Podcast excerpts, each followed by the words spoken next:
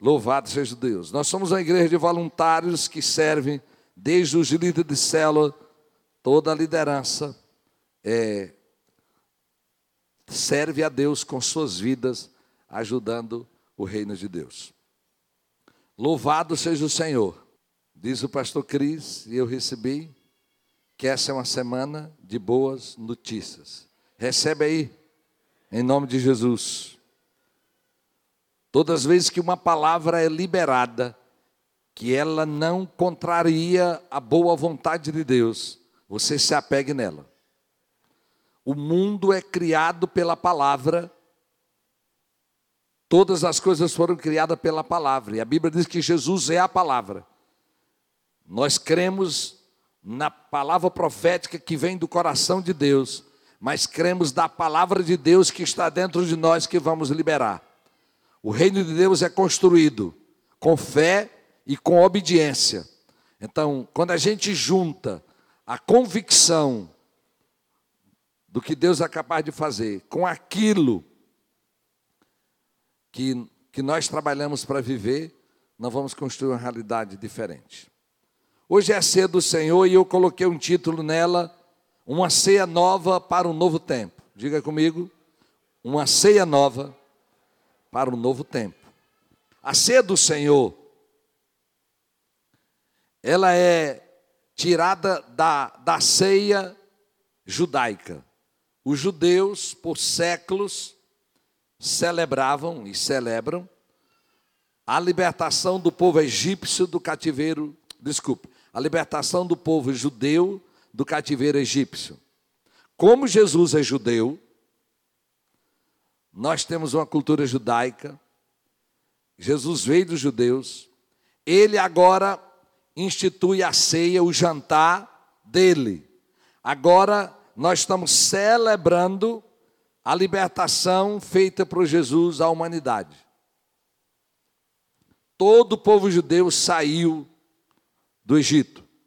E eles celebraram uma ceia antes de acontecer a libertação. A libertação aconteceu no dia posterior, então no dia anterior, na madrugada, todo mundo celebrou, matou um carneiro, um cordeiro, e eu não vou detalhar os elementos da ceia judaica. E Jesus pegou dois, pegou o vinho, que simbolizava outra coisa, o pão, e trouxe agora e deu um, e deu um sentido. Semelhantemente, Jesus ceou na noite anterior ao seu sacrifício. A Bíblia não relata que Jesus ceou nos, nos anos anteriores. Não tem relato da ceia. E é possível, Jesus ceou como bom judeu, celebrando a Páscoa antiga. Agora, no último ano com os apóstolos, antes da sua morte, ele queria a ceia do Senhor. A ceia do Senhor nas nossas vidas, ela é como uma porta que dá acesso a tudo aquilo que Jesus nos deu. Nas entradas das cidades tem placas, monumentos que dizem alguma coisa daquela cidade. Quando uma obra é construída, placas são colocadas, uma espécie de memorial para não se esquecer de quem construiu, de como foi feito. A primeira, o primeiro, o primeiro entendimento dessa ceia que eu quero que você celebre.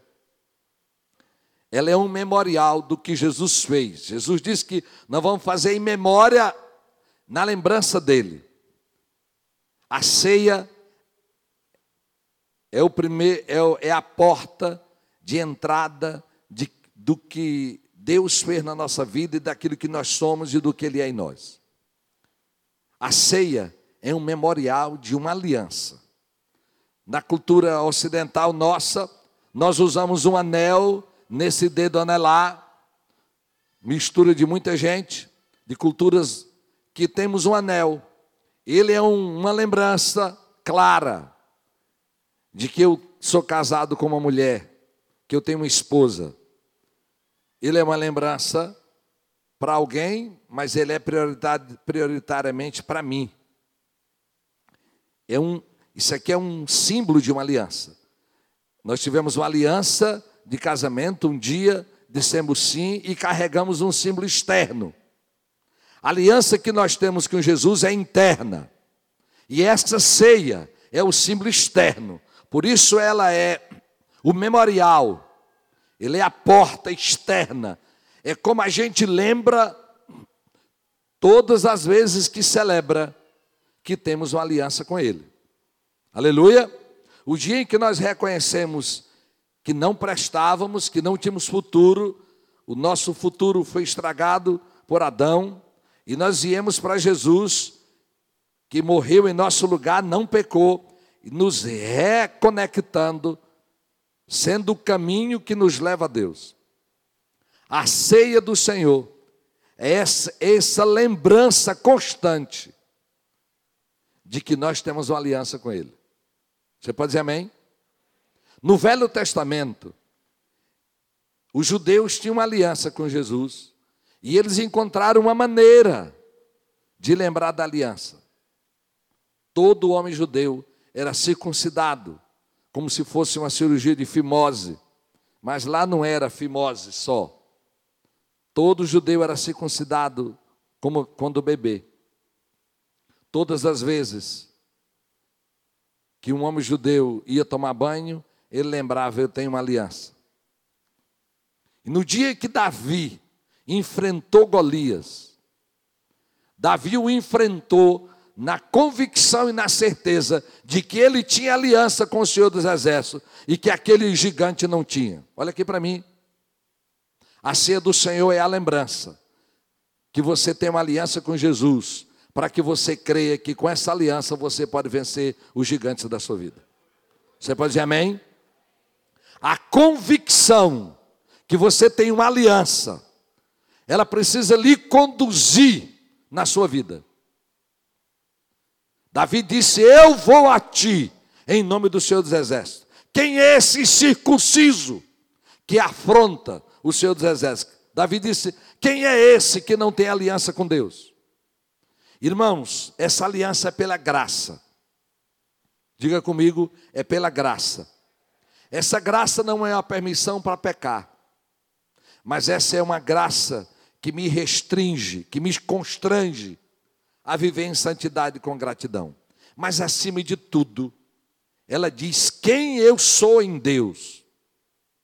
Através de Jesus, eu sou irmão dele, filho de Deus, com destino eterno, com uma missão. Então a primeira coisa dessa ceia é que ela deve ser um memorial, uma lembrança daquilo que Deus é hoje para você através de Jesus e daquilo que você é para Ele. Você pode dizer amém? Por que, que eu estou lhe dizendo isso, irmãos? Todas as vezes que o diabo quer destruir ou desconstruir algo que está construído na vida de um crente, ele coloca dúvida, o seu pecado ou o meu pecado, ele atrapalha a nossa vida. Meu filho, eu acho que eu estou ouvindo mais o som de lá do que o de cá.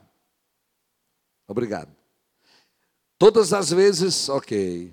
Todas as vezes que o, o diabo tenta desconstruir algo na nossa vida, ele coloca dúvida. Ele tem uma cultura milenar. Ele fez isso com Eva, ele fez assim com Jesus.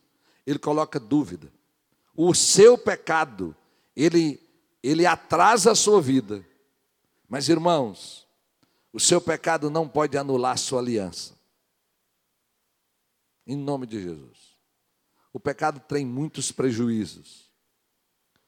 Aliás, uma prova que a gente sabe que alguém tem aliança com Jesus, com Deus, é que ele não permanece no pecado. Glória a Deus. Se algum dia você estiver vivendo deliberadamente uma rotina dia após dia, semana após semana, em pecado, desconfie que você tem uma aliança com Ele. Quem tem aliança com Ele vai temer a Ele. Você pode dizer amém? Então a primeira, a ceia diz que eu tenho uma aliança com Ele. Aleluia ela relembra isso. E eu quero ler com você 1 Coríntios. Eu tenho 30 anos de pastor. Eu conto nos dedos as vezes que eu li 1 Coríntios 11. Eu vou para Jesus, sempre para Jesus. Mas Paulo é inspirado por Deus e ele nos ajuda muito aqui. 1 Coríntios 11, do 17 em diante.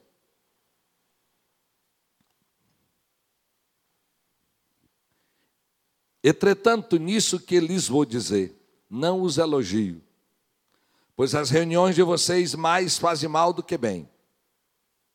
Paulo está falando para a igreja de Corinto. Em primeiro lugar, eu ouço que quando vocês se reúnem como igreja, há divisões entre vocês e até certo ponto eu creio. Pois é necessário que haja divergências entre vocês, para que sejam conhecidos quais dentre vocês são aprovados. Quando vocês se reúnem, não é para comer a ceia do Senhor, porque cada um come na sua, sua própria ceia sem esperar pelos outros. Assim, enquanto um fica com fome, outro se embriaga. Será que vocês não têm casa onde comer ou beber? Ou desprezam a igreja de Deus e humilham os que nada têm? Que lhes direi? Eu os elogiarei por isso? Certamente que não. O Espírito de Deus conduz Paulo. Lembre que a ceia não era essa réplica da réplica da réplica. A ceia era um jantar. Era uma comida. Ceia é outro nome de jantar. E lá tinha muita coisa desorganizada. Então, Paulo está falando das questões externas. Que tivesse ordem, tivesse a compreensão de, de igualdade, de igualdade entre eles. E o Espírito de Deus agora fala no versículo 23. Paulo não conheceu Jesus pessoalmente. Paulo foi discipulado por apóstolos. E ele diz assim: Pois recebi do Senhor o que também lhes entreguei. A compreensão, não sabemos como ele recebeu do Senhor. Se por revelação, e eu creio que por ensino, através do, de, quem, de Barnabé e de outros. Que o Senhor Jesus, na noite que foi traído, tomou o pão. E tendo dado graças, partiu e disse: Isto é meu corpo que é dado em favor de vocês. Façam isso em memória de mim. Da mesma forma, depois da ceia, ele tomou o cálice e disse: Este cálice é a nova aliança do meu sangue. Façam isso sempre que o beberem em memória de mim. Porque sempre que beber, que comerem deste pão e beberem deste cálice, vocês anunciam a morte do Senhor até que ele venha. Você pode dizer amém? A ceia é uma lembrança clara de que esperamos a volta de Jesus. Diga comigo, Maranata. Ora, vem Senhor Jesus. A noiva e o Espírito diz: Vem. E nós estamos esperando a segunda vinda dele. E ela é tão certa, irmãos, como foi a primeira. Aleluia. Agora vem a segunda coisa que eu quero destacar hoje. Segundo ensino. Portanto, todo aquele que comeu o pão ou bebeu o cálice do Senhor indignamente será culpado de pecar contra o corpo e o sangue de Jesus. O segundo entendimento dessa ceia, em primeira eu peguei uma, uma versão diferente, e ela diz assim: Todo aquele que comer do pão do Senhor, beber do seu cálice, de modo que ofenda a honra do Senhor, estará pecando contra o corpo e o sangue do Senhor. Paulo vai falar do pecado, já já eu chego lá, de se examinar. Mas ele está dizendo aqui, irmãos, que se eu creio que esse pão representa o corpo, e aqui há muita teologia, muitas teorias e teologias, que eu não quero entrar nela, de que o pão vira o corpo de Cristo, muitos entendimentos. Irmão, para nós, ele é memorial. Esse pão é separado para essa hora, mas se ele é consagrado quando nós estamos participando individualmente. Por isso ele diz assim: Versículo 29. Pois a pessoa que comer do pão, beber do cálice, sem reconhecer que se trata do corpo do Senhor, estará sendo julgada ao comer e beber para o seu próprio castigo. Por isso que muitos de vocês estão doentes e fracos, e alguns já morreram. Diga misericórdia. Irmãos, o corpo de Jesus foi vida, e ele permanece vida nesse memorial. Aleluia. O corpo do Senhor representa vida.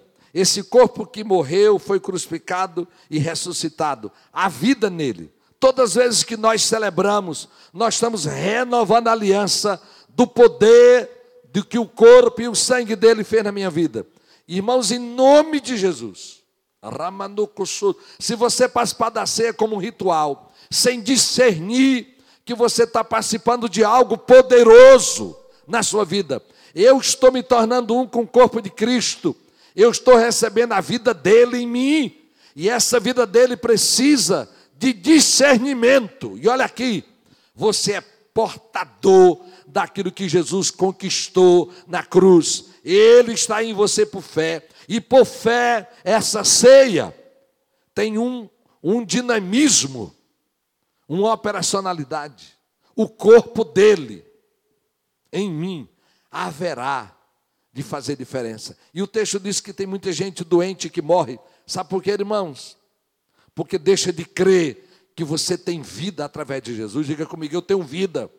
Eu tenho vida através de Jesus. A Bíblia diz que pelas pisaduras deles nós somos sarados e sarado para salvação, para perdão do pecado. Glória a Deus. Sarados no nosso corpo. Você é portador da cura dele. Irmãos, e, eu, e eu imagino, lendo a Bíblia, eu imagino a derrota, a tragédia que é alguém viver. Renovando essa aliança renovando para tornar vivo o que você tem. Quando o seu corpo não carrega a vida de Deus. Em nome de Jesus, que você não esteja entre os fracos, nem entre os que morrem, porque você se, apro se apropria daquilo que nós relembramos, que é o sacrifício de Jesus na cruz. Aleluia? Você pode dizer amém? Peça ao Senhor que Ele traga uma revelação disso, em nome de Jesus. Nós não vamos estar doentes, nem fracos, nem vamos morrer, porque a vida de Deus está em nós. E o pastor Simone orou hoje aqui, irmãos. Senhor, nós não queremos gastar dinheiro com farmácias. Irmãos, e a gente é tão automático nisso, que você esquece de lembrar que Jesus está dentro de você, o Espírito Santo, o poder de Jesus está em nós e que você tem autoridade. E é impressionante. Essa semana nós fomos visitar uma igreja e foi um pastor conosco. Vontade de dizer que é o pastor Lucas americano. Olha, aí, e é natural. Ele disse, pastor, eu estou com dor de cabeça, só tem um remédiozinho aí? Eu tenho muita liberdade com ele, ele nos serviu muito. Foi meu secretário, motorista comigo, e até hoje é bom viajar com ele. Eu disse, menino, toma vergonha, tem... eu sei orar ainda. O tema na cabeça dele, ele dirigindo. E aí, passou, procurador. E ele, eu acho que está passando. Fico, tem, parece que tem um restinho ainda. Eu digo, restinho? Vai embora no nome de Jesus. E daqui a uns minutos, minha esposa ligada, disse: Aí, pastor Lucas, que a dor de cabeça? Ele disse: Pastora, passou. Aí eu brinco com brinco com Vicemar, bestalhado, tu não te disse, criatura. Então, irmãos, diga comigo, tem um poder dele na minha vida, irmãos, e como se eu quisesse gritar e dizer: acorda, crente. A ceia do Senhor é para lembrar de que o poder conquistado por Jesus para perdoar pecado, para salvação, para cura, ele está em você. Você renova uma ceia para renovar a vida de Deus na sua vida. Você pode dizer amém? Eu não sei o que isso vai dizer para você, mas dentro de mim hoje foi uma reviravolta. Por isso Deus me disse: uma ceia nova para um novo tempo, em nome de Jesus. Aleluia. Em terceiro lugar, que eu quero destacar hoje, a ceia do Senhor, irmãos, o versículo, coloca aí, meu filho, por gentileza. O versículo 28. E ele vai dizer, irmãos, que eu serei culpado de pecar contra o corpo dele. Olha o que ele diz. Examine-se, pois, o homem a si mesmo, e é assim como do pão e beba do cálice. O exame aqui serve para lembrar quanto você está crendo no poder, mas agora serve para você se examinar em relação a pecados. Essa semana, quando nós estávamos falando da ceia, o dia de ceia é um dia de, de templo lotado. Várias pessoas vêm para cear. Você pode dizer amém? Mas tem gente que diz: Meu Deus, eu vim de novo para a ceia, caí no culto, esqueci o dia. Irmãos, a ceia não é para lhe condenar, a ceia é para que haja conserto na sua vida. Muitos pregadores acham que pessoas estão morrendo porque não se examina na ceia. É possível, não são honestos. E eu não quero retirar isso. Mas eu quero dizer para você, porque tem base bíblica. Olhe o que diz 1 Timóteo 1, 28. Examine-se cada um a si mesmo. Não, desculpa. Aí eu. 1 Timóteo 1, 18. Vamos lá, vamos ler comigo? Vamos lá, todo mundo? Timóteo, meu filho, dou-lhe essa instrução, segundo as profecias já proferidas a seu respeito, para que seguindo-as você combata o bom combate. Aleluia? Vamos no 19. Vamos lá, mulheres, leia comigo.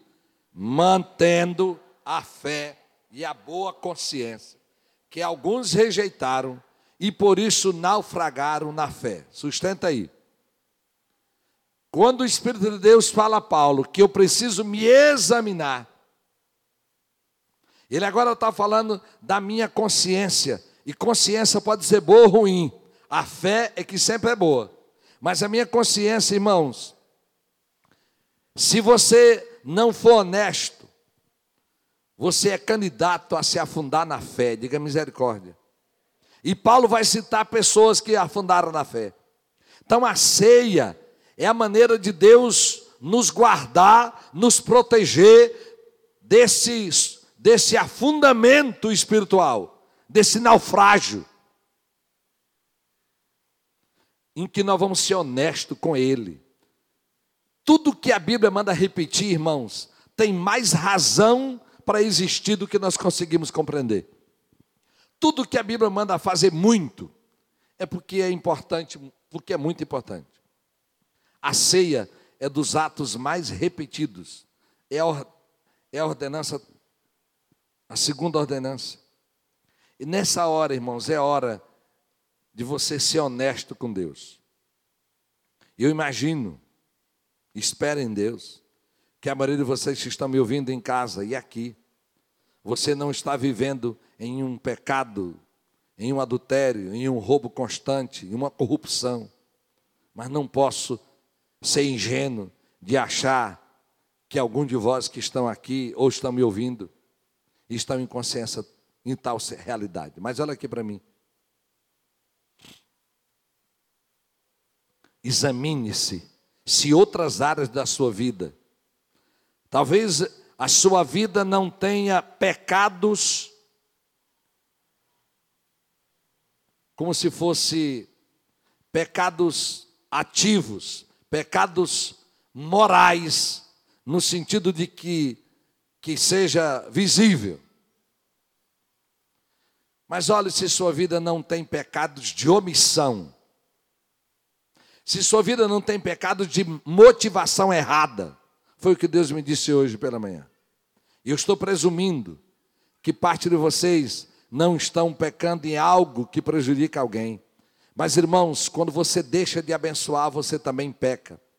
Examine-se, Senhor, eu tenho pecado na omissão. A Bíblia diz que todos aqueles que podem fazer o bem não faz peca.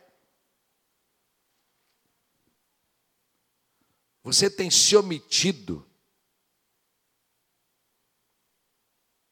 Omissão também é pecado, irmãos. A religião, ela entra na gente como eu sou um bom cidadão, um cristão, eu não mexo com a vida de ninguém, eu não quero nada do que é dos outros. Mas como está o bem que você faz para alguém que não merece? Como andam as motivações dentro de você? Que você mantenha a fé. E eu acho que a maioria de vós que estão me ouvindo estão mantendo a fé. Mas irmãos, uma pessoa naufraga na fé, não só quando mantém a fé, mas quando sua consciência não se mantém boa. Diga comigo, eu vou parar de me enganar. Diga comigo, eu vou parar de me enganar. Em nome de Jesus. Me dê essa cadeira aqui, pastor, por favor. Diga comigo, Senhor, me ajuda a manter minha consciência limpa. E consciência limpa, irmão, tem a ver com honestidade. Eu disse algo pela manhã que o problema principal de Jesus não é com o pecador. Ele sabe que nós somos. Mas o principal problema de Jesus é com o falso, é com o hipócrita, é com o que nega a sua falha, com o que esconde. A ceia do Senhor é dia de você se examinar.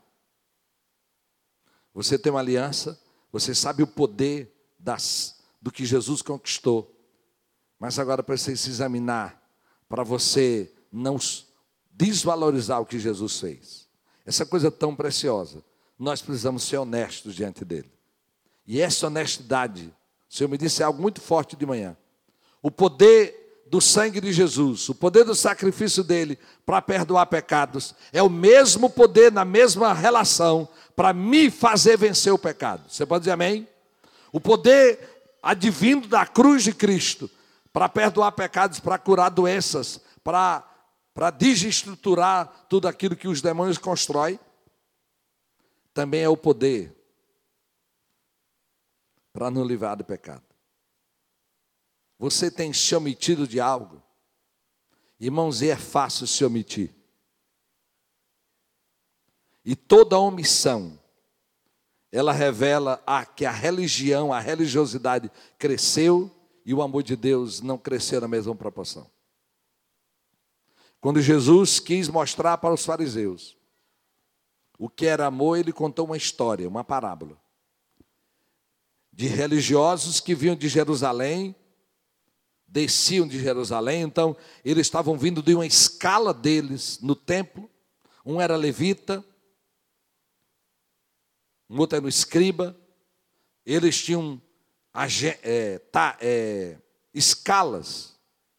Vindo de Jerusalém e encontrou um homem deitado no chão. E um, e um sacerdote não podia tocar no morto, porque ele, ele, ele se tornava impuro e ele não estaria na próxima escala.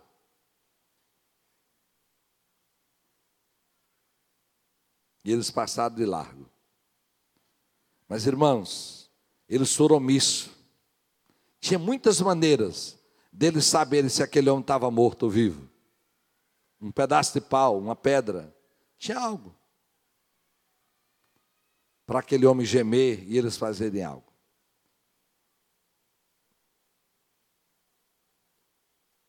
Se você ama Deus, você vai fugir dos pecados praticados mas vai fugir dos pecados que você se omitiu de fazer o que era correto. Diga, Senhor, me ajuda. Talvez você esteja dizendo, eu não aguento nem me livrar dos pecados. O pastor está dizendo que eu tenho que me santificar mais ainda. Te vira, criatura. O poder da cruz está à tua disposição. A igreja que impacta o reino de Deus e que marca a sociedade não é só uma igreja, que caminha com a santidade, é uma igreja que caminha na obediência e na autoridade de Jesus. A igreja de Jesus é uma igreja que foge daquilo que contraria a santidade de Deus, mas é uma igreja que não se omite de fazer o que precisa fazer para abençoar pessoas. Que você seja fiel à sua mulher, mas que você faça o bem para quem precisa fazer. Jesus não salvou você para você ser bonitinho e cumprir os pecados morais é tua obrigação. Não precisa ser crente para não ser raparigueiro, não. Só basta ser inteligente. Não precisa ser crente para não ser corrupto. Não, irmãos. Isso é ético. O humanismo já prega isso. Mas você é cristão para intencionalmente fazer o que é bom para alguém. O Senhor não nos abençoou para que essa bênção fosse só nossa. Pecados de omissão. E o Senhor me disse hoje de manhã: pecados de motivação. Eu até citei uma, alguém do mundo que diz: me livra da maldade das pessoas boas e da bondade das pessoas más. Tem gente má que faz a bondade, mas a motivação dela é errada. E tem gente boa que também é ruim quando quer. Diga comigo, Jesus, cuida das minhas motivações. Por que é que você está fazendo bem para alguém? Por que é? Eu estou tra tratando do terceiro grupo de gente aqui. É alguém que talvez esteja até fazendo, mas a motivação não está em Deus. E olha aqui, irmãos, o Senhor me disse isso há muitos anos atrás. Se eu precisar manipular, bajular, armar, para ter algo de alguém, eu não dependo de Deus. Se você depende de Deus, você não tem que armar, não tem que manipular, porque você serve ao, ao Deus vivo, o único Deus, que move os céus e a terra para lhe abençoar. Ninguém pode abençoar a pessoa. Eu disse um dia para alguém: se você acha que Deus não é suficiente para lhe abençoar, que você tem que armar, tem que fazer com chavo. E talvez você diga, pastor, que mundo é esse que o senhor vive? Eu vivo no mundo do céu, não é da lua, não. Glória a Deus. Você precisa compreender que nós servimos ao único Deus vivo. E Ele vai se levantar no tempo dele. Em nome de Jesus. Então, como andam as suas motivações? Você que está fugindo do pecado, você que não está se omitindo, mas no dia a dia, você faz para quê? A santidade nossa tem que chegar no lugar secreto do secreto. Jesus disse: dê com a mão que a outra não veja. Não é simples. Nessa onda de internet, que a gente tem que dizer o que está fazendo para alguém saber. É uma luta, meus irmãos. Tem que divulgar. O instituto nesses dias era para todo dia estar dizendo, mostrando. Porque as pessoas precisam ver. Irmãos e irmãs,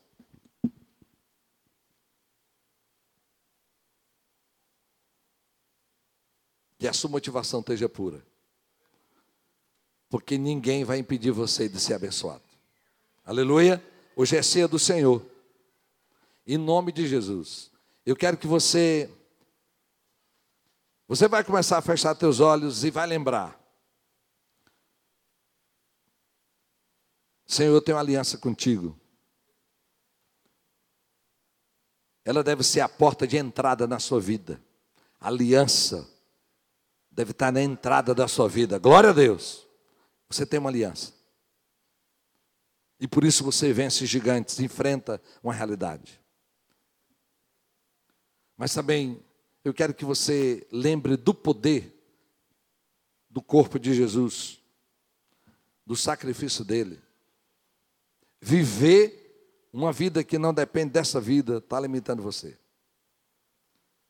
Mas no nome de Jesus.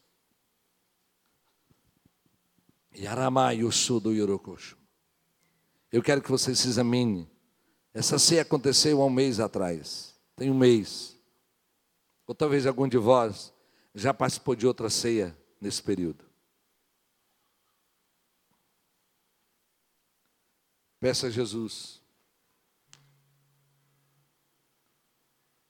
Deus me lembra algo. Tem algum pecado moral? Tem algum pecado de omissão? Que o Senhor lhe lembrou? Que você podia fazer e não fez? Tem alguma motivação errada? Você não você não é dos que vão naufragar na fé. A religião não pode lhe dominar. Você serve a Jesus e ele não é religioso. Ele é obediente. Eu estou sentado numa cadeira como você, e eu não quero que você faça isso automático. Eu não quero lhe constranger. Mas eu quero que hoje essa ceia lhe abençoe. Você não vai tomar ela de uma maneira indigna. Se Jesus lembrou como me lembrou, de um pecado, de uma falha, de uma impureza, de uma missão, você vai se levantando nesse lugar. Glória a Deus. Glória a Deus.